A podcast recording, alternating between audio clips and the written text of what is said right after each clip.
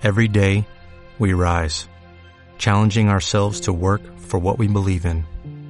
At U.S. Border Patrol, protecting our borders is more than a job, it's a calling. Agents answer the call, working together to keep our country and communities safe. If you're ready for a new mission, join U.S. Border Patrol and go beyond. Learn more at cbp.gov/careers. En el año 1485, Sir Thomas Malory escribió la famosa obra La muerte del rey Arturo, y en ella aparecía un lugar, una trampa para los nobles caballeros de la mesa redonda, que el escritor inglés llamó Capilla Peligrosa. De este tema estaremos hablando en el video de hoy. Bienvenidos.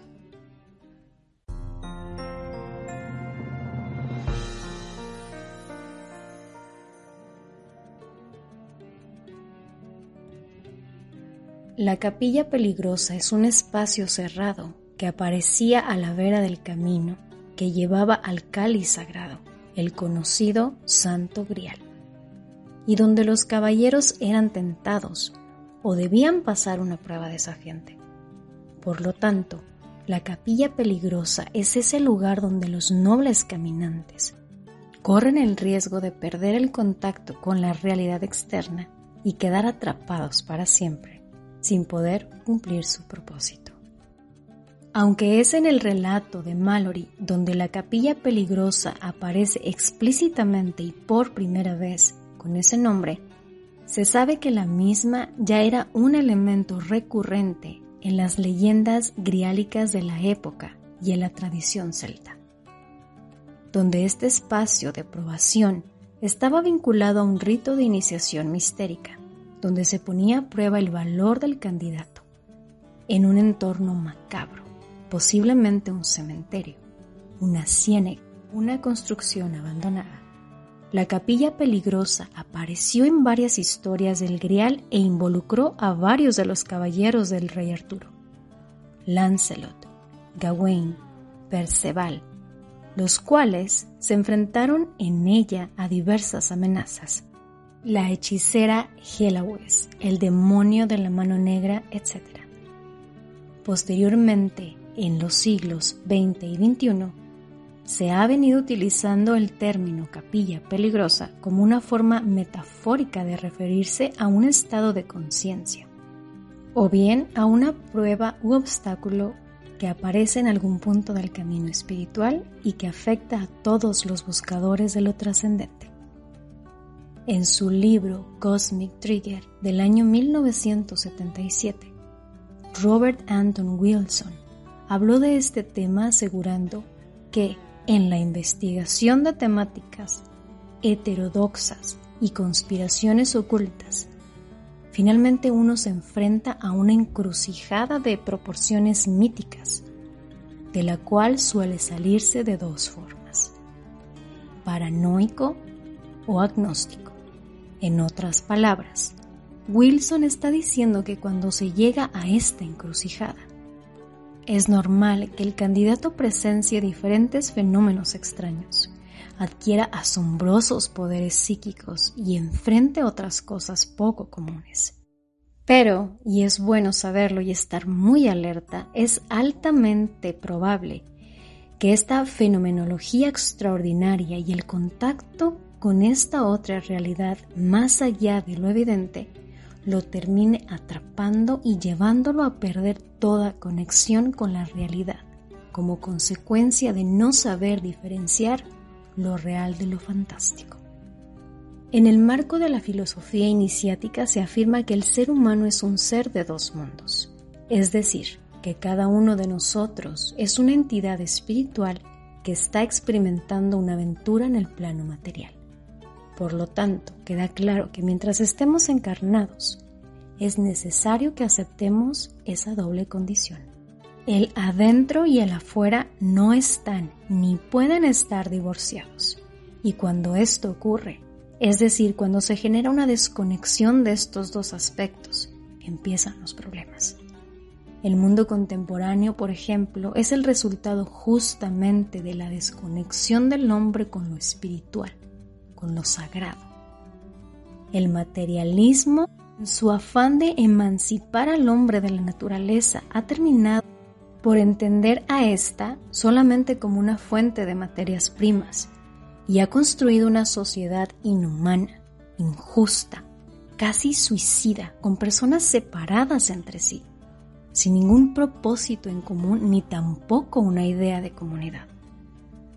La capilla peligrosa es justamente lo contrario.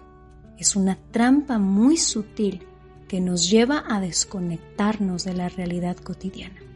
Muchas veces, con la excusa de que el mundo es una ilusión. Maya. En este engaño suelen caer muchos sectarios y fanáticos pero es verdad que también puede afectar y afecta a algunos buscadores sinceros, que en su afán de avanzar a paso redoblado en el camino, se ponen a practicar con cualquier tipo de ejercicios que caen en sus manos, intentando conectar con espíritus desencarnados, elementales o entidades metafísicas de las que nada conocen haciendo prácticas respiratorias peligrosas, aceptando de buena gana mensajes de comandantes intergalácticos, creando de forma inocente servidores mágicos, buscando poderes psíquicos, en otras palabras, jugando con fuego.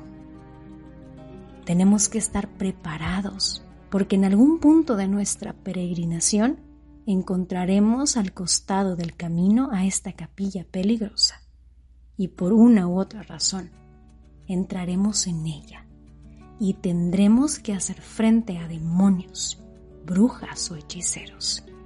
Es importante que estemos siempre alertas, sabiendo que para salir victorioso de este espacio pernicioso necesitamos usar nuestra espada poderosa en cuyos filos brillantes podemos leer dos palabras, razón e intuición.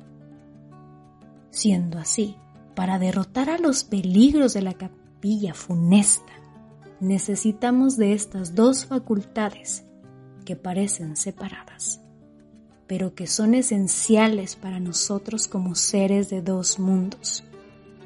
Y en el mango de esta espada hay una palabra escrita, discernimiento, es decir, la primera cualidad que debemos desarrollar en el camino. En Oriente, este discernimiento recibe el nombre de Viveka y establece una diferencia entre lo falso y lo verdadero, lo aparente y lo real, la gratificación inmediata y lo que lleva a nuestro objetivo último lo efímero y lo eterno. La espiritualidad iniciática, es decir, la espiritualidad que promueve el rosacrucismo, está supeditada a estos dos mundos, estas dos realidades esenciales, lo interior y lo exterior, lo de arriba y lo de abajo. Y por eso repetimos la máxima de los antiguos, terra de los pies en la tierra, pero la mirada en el cielo. Disfrutar la vida, aprovechar el tiempo, pero recordando que somos peregrinos, es decir, extranjeros, seres espirituales viviendo una aventura material. Negar la vida interior, como hacen los profanos, o como propone la sociedad materialista, nos condena a vivir una existencia superficial, vacía, carente de propósito. Sin embargo, por otro lado, la negación del plano material nos puede llevar a una vida solitaria y miserable, donde la espiritualidad se puede terminar convirtiendo en una excusa para aislarnos de una realidad hostil y para evadirnos de nuestras responsabilidades. Arnaud Desjardins decía, difícilmente alcanzarás el cielo que hay en tu interior si traicionas a la tierra que hay en ti. Por lo tanto, el estilo de vida que propone la filosofía iniciática no tiene nada que ver con cosas estrafalarias, poderes psíquicos o cosas por el estilo. Más bien se relaciona con una vida plena, con la integración consciente de lo interno con lo externo, con el recuerdo de nuestra identidad divina y sobre todas las cosas, con el cumplimiento de nuestro propósito, tanto a nivel individual como comunitario. Gracias por acompañarnos a esta aula abierta y ahora les mando mis mejores deseos de paz profunda. O'Reilly Auto Parts puede ayudarte a encontrar un taller mecánico cerca de ti. Para más información, llama a tu tienda O'Reilly Auto Parts o visita oreillyauto.com.